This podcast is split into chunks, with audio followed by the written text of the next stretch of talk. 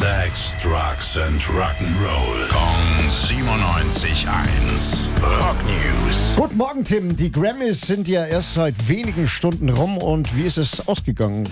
Ja, also was mich enttäuscht hat, Olivia Rodrigo hat knapp gegen Justin Bieber gewonnen und Billie Eilish hat schon auch... nein, nein, nein, das interessiert uns doch alles gar nicht. Welche Rocker haben denn nun gewonnen? Ach so, ja, Entschuldigung.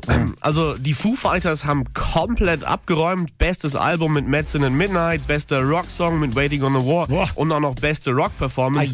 Ja, da hatten nicht mal ACDC oder Paul McCartney irgendwie eine Chance. Haben die echt alles in der Rock-Kategorie gewonnen, ne? Ja, alles bis auf Best Metal Performance, die ging an Dream Theater. Da waren die Foo Fighters aber auch gar nicht erst nominiert. I love Dream Theater, baby. Ja, und da waren sie ja auch nicht, oder? Nee, die Foo Fighters sollten ja eigentlich auftreten, hatten es aber abgesagt, nachdem Drummer Taylor Hawkins gestorben ist. Der wurde dann aber am Ende noch in der großen Videozeremonie geehrt. Dankeschön, Tim. Rock News. Sex, Drugs and Rock'n'Roll. Kong 97.1. Frankens Classic Rocksender.